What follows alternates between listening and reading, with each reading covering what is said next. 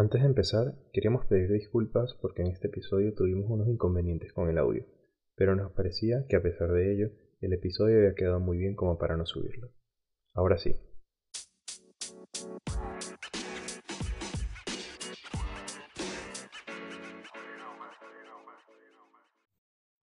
Bienvenidos a un nuevo episodio Cuando no sepa te lo digo.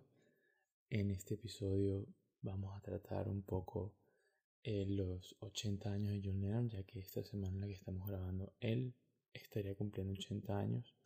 En esta oportunidad solo vamos a estar mi persona Claudio Difacio y Ricardo Martínez discutiendo un poco sobre lo que significa su música, su legado y, y para hacerlo y para un poco investigar o, o refrescar la, la, información sobre él, escuchamos un programa que hizo la BBC, particularmente un podcast con su hijo Sean Lennon, en donde hablan con personas muy cercanas a él y eh, sobre su música. Habla con Elton John, Paul McCartney y su hermano. Bueno, mira, eh, a mí el programa me pareció increíble. Pareció que estaba súper, súper bien, como lo mencionan ahí. Por ejemplo, la entrevista que le hace Sean a, a Julian es como la primera vez que hablan ellos abiertamente de, de su padre y cómo, cómo fue su relación, las cosas que vivieron. Y claro, te enteras de muchas cosas que, por más que puedas conocer de los Beatles, eh, de, de, sus hijos no, no conoces tanto. O sea, no es tan, tan del conocimiento popular, pues, como, como en sus vidas. Una cosa que me pareció como muy intensa es eh, una cosa que, claro, que a los dos les pasó, que llegaban a, a clase, pero sobre todo le pasó a Julian, eh, y hablaba de que, bueno, este es Julian, el hijo de John Lennon. Imagínate que te, o sea, que te presenten así, primer día de clases, de lo que sea, estés eh, en el colegio tal o en la universidad. O sea, es una cosa como... es muy fuerte. Y aparte como niño te genera una presión rara que ya te ven diferente, te ven como una persona alejada que no los va a entender de repente porque tiene un papá que es probablemente la estrella más grande del mundo en su momento. Entonces eso genera una presión súper rara. A mí la entrevista con Julian me gustó mucho porque ellos dieron unos, unos datos interesantes que yo no tenía ni idea, de repente tú sí lo sabías, que ellos eh, iban al estudio con, con John y él los ponía a tocar un instrumento o algo así y los grababa sin que ellos se dieran cuenta. Y esas grabaciones terminaron en algunas canciones, cosa que me parece genial. Sí, eso es súper, súper cool. O sea, que, que, los integre y que, y que, ¿sabes? Como que al final formase pa parte de su, de su música, de su, de toda la, la creatividad que, que, tenía John en, en sus discos ¿sabes? Como que meter a sus hijos también es una cosa súper, súper cool. Con Sean que, que, lo grabaron de pequeño, tiene conversaciones con Johnny, tiene conversaciones con, con Yoko, Yoko. Eh, ¿sabes? Está ahí y, y, como que todo el mundo lo ha escuchado, todo el mundo sabe que es él, y de hecho él habla de que hay muchas veces que, que como que no le gustaba tanto, que no le gustaba su voz, que, que le parecía raro, pero después como que se acostumbró. Bueno. Yo, yo admito que yo nunca lo, lo, había escuchado porque no soy muy conocedor de su discografía solista. Entonces eso me sorprendió muchísimo en esa parte de las entrevistas. Claro, ya después también la cosa, por ejemplo, con los Beatles es que tú puedes, o sea, te puede gustar muchísimo. Ellos eh, como, como grupo te pueden gustar en su primera etapa, obviamente, pero te puede gustar, puede, te puede gustar más o menos, como ejemplo, la primera etapa o la, la segunda etapa ya más, más experimental. Sí. O más bien que te guste alguno de ellos solista. Y que pues los Beatles te gustan un par de canciones, pero tampoco tanto y que te haya gustado más lo, lo de ellos de solista. O sea, tiene mucho, tienen, o sea, al final eran cuatro dentro de todo. Eh, Ringo es como que el que menos ha generado eh, música, pero sin embargo lo ha hecho. Y también tiene cosas súper interesantes. O sea, todos tienen cosas súper, súper interesantes.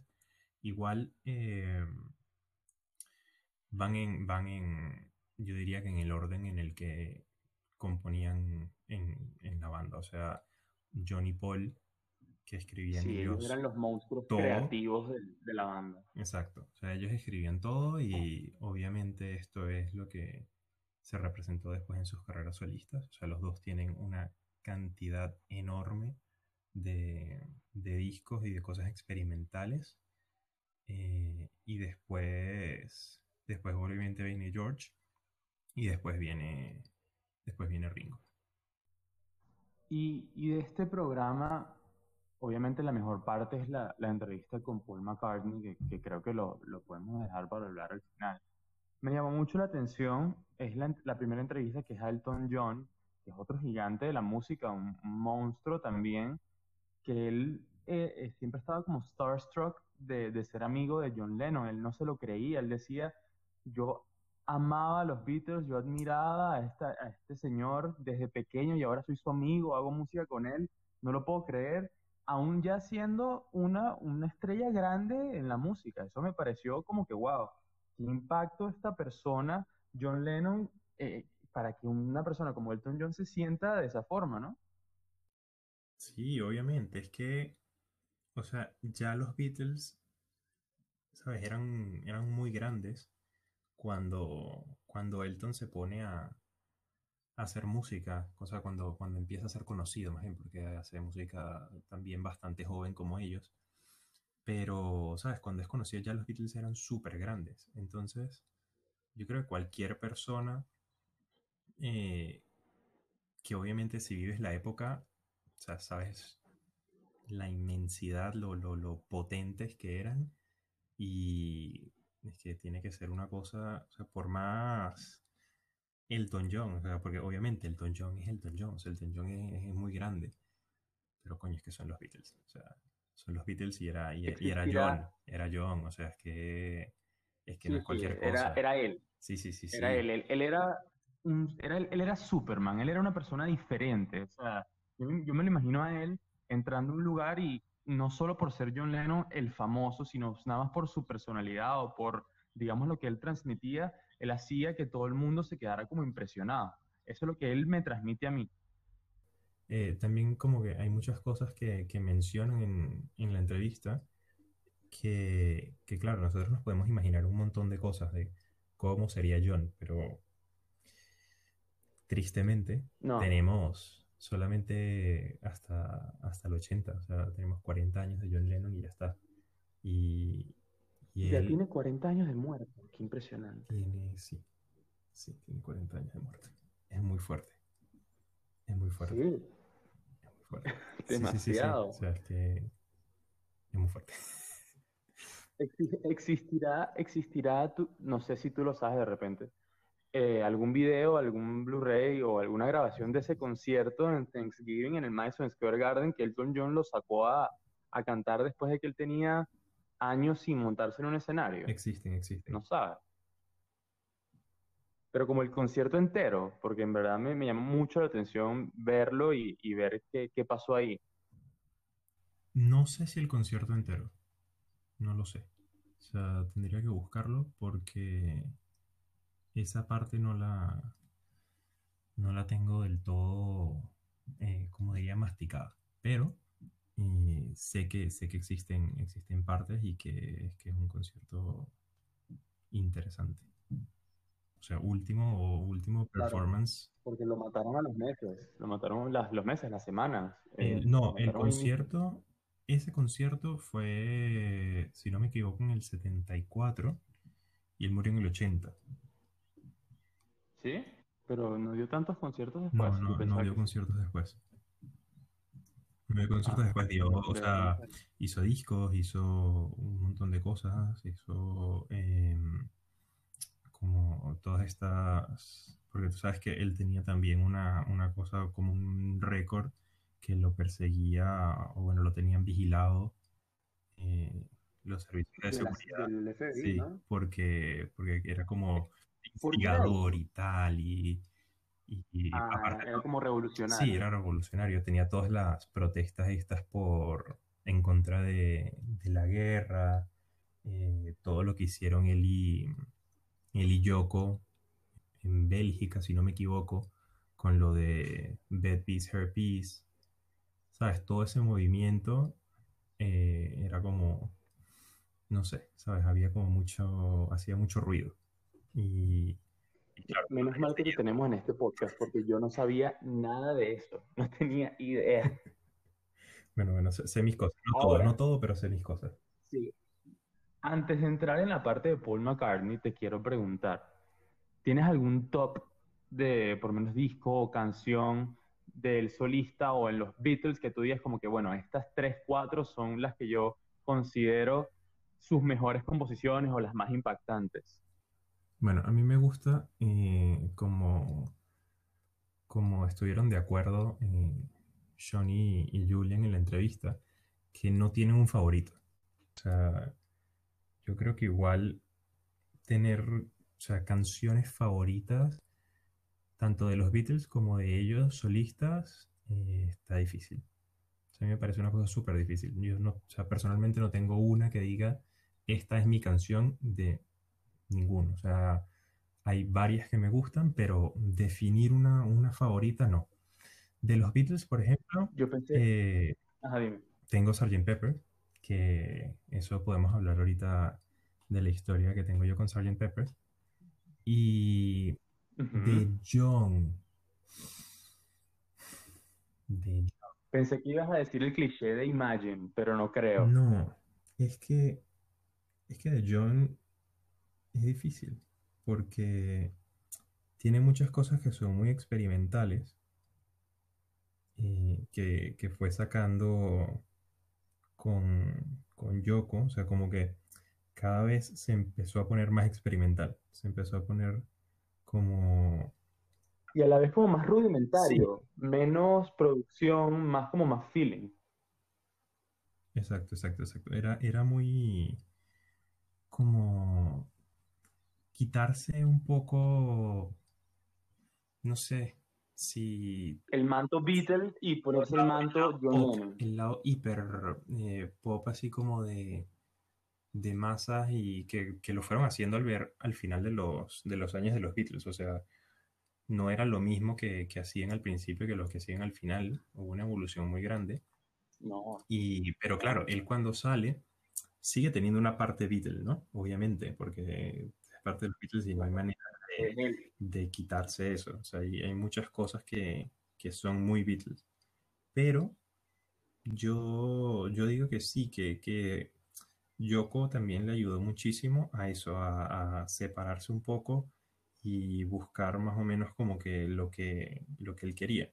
Entonces, dentro de eso, yo diría que que Plástico No sería como el que más me gusta. Yo diría. Tiene, tiene cosas muy interesantes. Eh, tiene en, en, la misma entrevista, bueno, en el mismo especial que hizo la BBC de, del cumpleaños. Bueno, para continuar con el episodio, eh, vamos a hablar un poco sobre la entrevista que le hizo Sean a Paul McCartney. ¿Qué, qué rescataste tú de ahí? ¿Qué, qué viste tú algún dato que no, que no supieras de toda la historia que tienen ellos juntos? Bueno, me pareció súper cool eh, en un momento en el que Paul dice como que se alegraba de que en verdad no fuese, o sea, que ellos no fuesen músicos, porque estaba hablando como de las, de las inseguridades que tenía John. Y a ver, que hay una cosa que no se menciona en la entrevista y tal, pero una cosa que, que yo sé de, de, otras cosas que he leído y que he visto en otros momentos, es que llegó un momento en el que John empezó a pedir que le, que le distorsionaran la voz, como que no le gustaba tanto eh, su voz y tal, entonces empezó a distorsionarla. Y es cuando empiezas a ver en los Beatles ya eh, unos cambios en, en la voz de, de, Lennon y está eso, está distorsionada, hay como efectos un poco extraños que se potencian muchísimo en sus discos de solista, porque ya era como, soy libre, ¿sabes? Puedo hacer lo que yo quiera.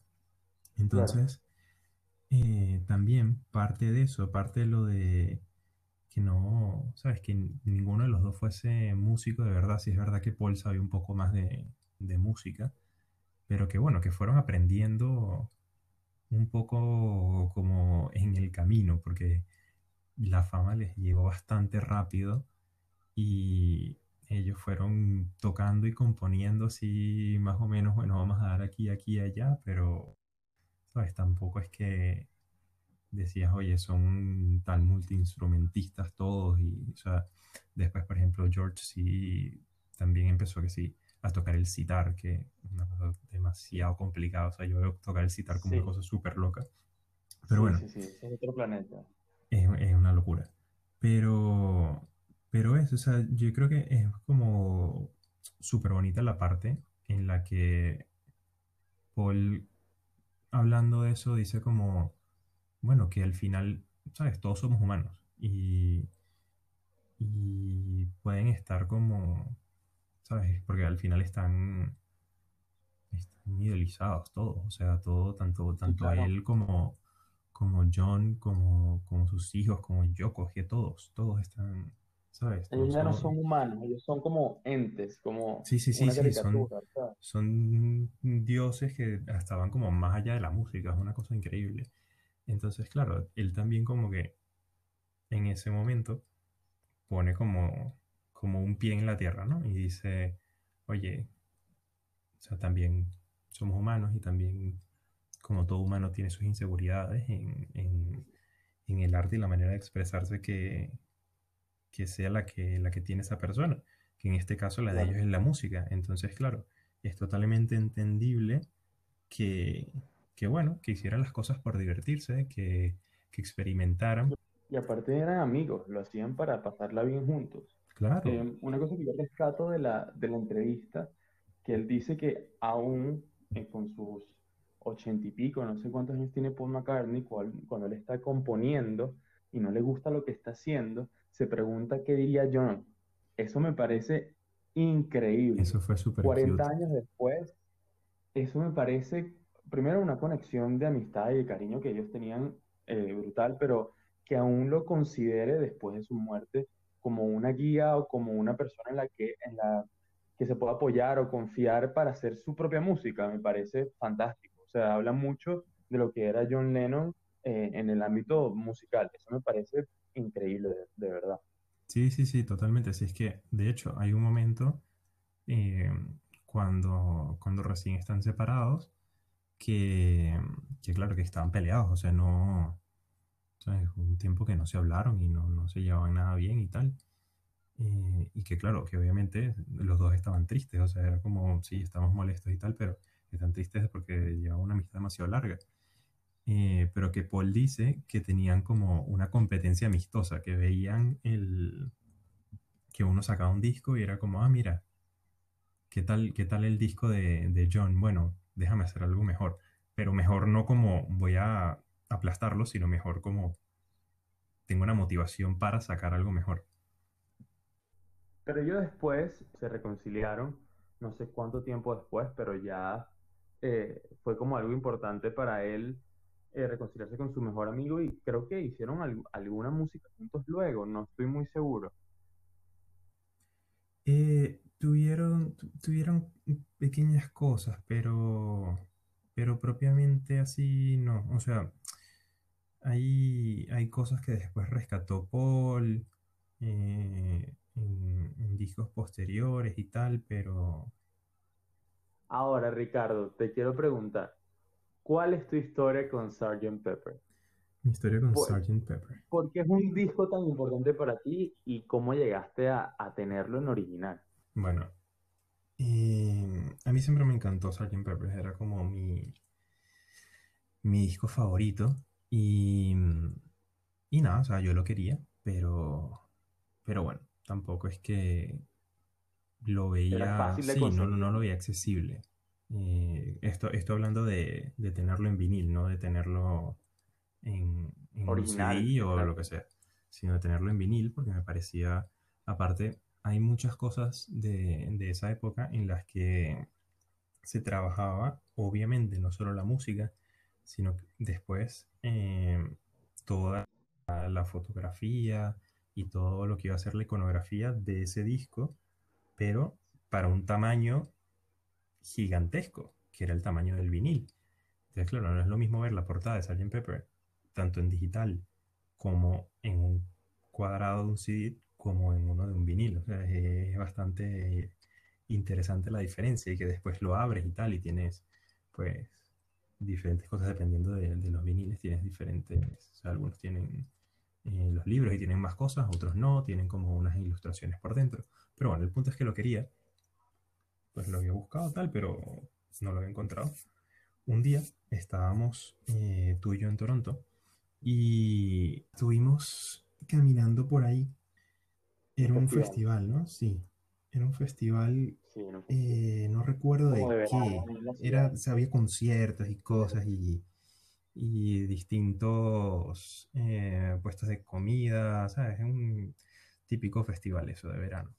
Estamos hablando hace casi 10 años. Nosotros teníamos 15 y nuestra vida era escuchar música. Eso era lo que hacíamos. Íbamos a tu casa a escuchar música todo el día. Básicamente. No teníamos otra ocupación ni otra preocupación en nuestra vida. Lo cual estaba bastante bien. Exacto. Súper. Eh, y nada, de repente veo una, una. O sea, parecía como una librería, como una librería de estas antiguas. Pero era una tienda de, discos, eh, blanca, con los con unos ventanales así como grandes, bastante, bastante inglesa, la verdad. Y nada, entramos y me pongo a buscar. Encuentro, o sea, obviamente había varios eh, viniles de, los Beatles, pero encuentro el de Sgt. Pepper perfecto con, con, la, con el plástico eh, para, guardarlo y todo. o sea, todo, estaba tal cual, tal cual. Tenía un poco de, rayones el plástico y todo, pero el plástico, ¿sabes? El, cartón en sí estaba perfecto. Y fue como, eh, lo necesito. Sí, claro, ese es tu, tesoro, ese es tu tesoro. Pero algo que yo recuerdo es que tú al principio dudaste un poco porque no era barato. Eh, fue un disco, me acuerdo que te costó una plata. O sea, que en ese momento era como que, concha, es un gasto que puede ser innecesario. Y entre los dos yo te decía, dale, cómpratelo. Y tú, bueno, dale, me lo voy a comprar. Pero después dudabas hasta que tomaste la decisión y creo que fue una gran decisión. Es verdad, es verdad, tienes razón. Tienes razón, tienes razón, fue así. este, este, disco, yo, yo recuerdo verlo en tu casa cada vez que iba y decir, wow, o sea, increíble tenerlo porque yo creo que ni siquiera lo escuchamos en tu tocadisco, sino lo tenías como de colección. Lo escuchamos una vez. Y, y era increíble. Lo escuchamos una vez, sí, una, una, una solamente. No me acuerdo. Una solamente porque dije, mira, no lo podemos eh, rayar. De verdad que, exacto, eh, valió demasiado la pena comprarlo y con eso, con eso podemos pasar a la última sección de esta conversación, que es nuestras recomendaciones que hacemos en todos los episodios, pero eh, estas son con temática Beatles slash John Lennon. Por mi parte, que no soy muy conocedor, si los escucho, si conozco muchas canciones, quisiera proponer una canción de los Beatles y una de John Lennon solista. La que quiero proponer de los Beatles, o no proponer, recomendar es la palabra, eh, es Hey Bulldog. No sé si la compuso él solo o la hizo junto con Paul McCartney, pero creo que es una canción que no todo el mundo conoce y es una canción bastante animada, bien medio rockabilly, me gusta full. Y la que quiero eh, recomendar, no proponer, eh, como artista solista se llama God, es una canción súper heartfelt y que cuando canta parece que se le está rompiendo el corazón a Lennon. Es una cosa súper fuerte, pero me encanta esa canción es súper bueno. A mí me encanta God. Es, eh, bueno, es, que es del disco que, te dije. O sea, es de, es de Plástico Nuban. Entonces, es un disco que, me parece increíble. A ver, yo de los Beatles puedo recomendar Sgt. Pepper. O sea, es trampa recomendar Sgt. Pepper. Yo creo que no. El disco entero. El disco entero. Porque te dije que no tengo favoritas. Eh, voy a hacer trampa un segundo y voy a recomendar uno de Paul McCartney también, que em, es bastante extraño, porque lo que, lo que hizo Paul fue que empezó a grabar la calle, básicamente, en, Liverpool, que se llama Liverpool Sound Collage. Y eh, hay unas mezclas bastante extrañas, es un disco muy raro, Pero no sé, a mí me encanta. O sea, lo, lo, conseguí un día. No lo conocía. Es que, es que es muy raro. O sea, lo, lo conseguí un día en, en, una tienda y dije, Uf, ¿esto qué es? Lo busqué un segundo, vi que, vi que no es que era una recopilación de estas locas que siempre hacen y dije, bueno, pues lo compro y, veo qué tal. Y me encantó. O sea, es, es muy raro. Y okay, de Lennon, eh, yo creo que voy a, recomendar el, el remix, eh, ver, perdón, la remasterización con remix, que, en la que colaboró eh, Sean de Gimme Some Truth, que salió ahorita, salió el, el 9 de octubre, con la conmemoración del, del 80 cumpleaños de John, y tiene varias versiones de las canciones eh, del disco. Tiene unos mix bastante extraños. Es como escuchar eh, cualquiera de los, de los anthology de los Beatles, que tiene versiones extrañas con que se mete un audio de, alguna cosa o se pone a experimentar o están a destiempo o cualquiera de esas cosas. Es más o menos así. Tiene varias versiones. Entonces es bastante cool el, el disco este nuevo que salió con, con la masterización de, de Sean. Bueno, yo creo que aquí se acaba nuestra pequeña conversación sobre John Lennon y los Beatles. Eh, hasta luego y nos vemos en el próximo Muchas episodio. gracias. Chao.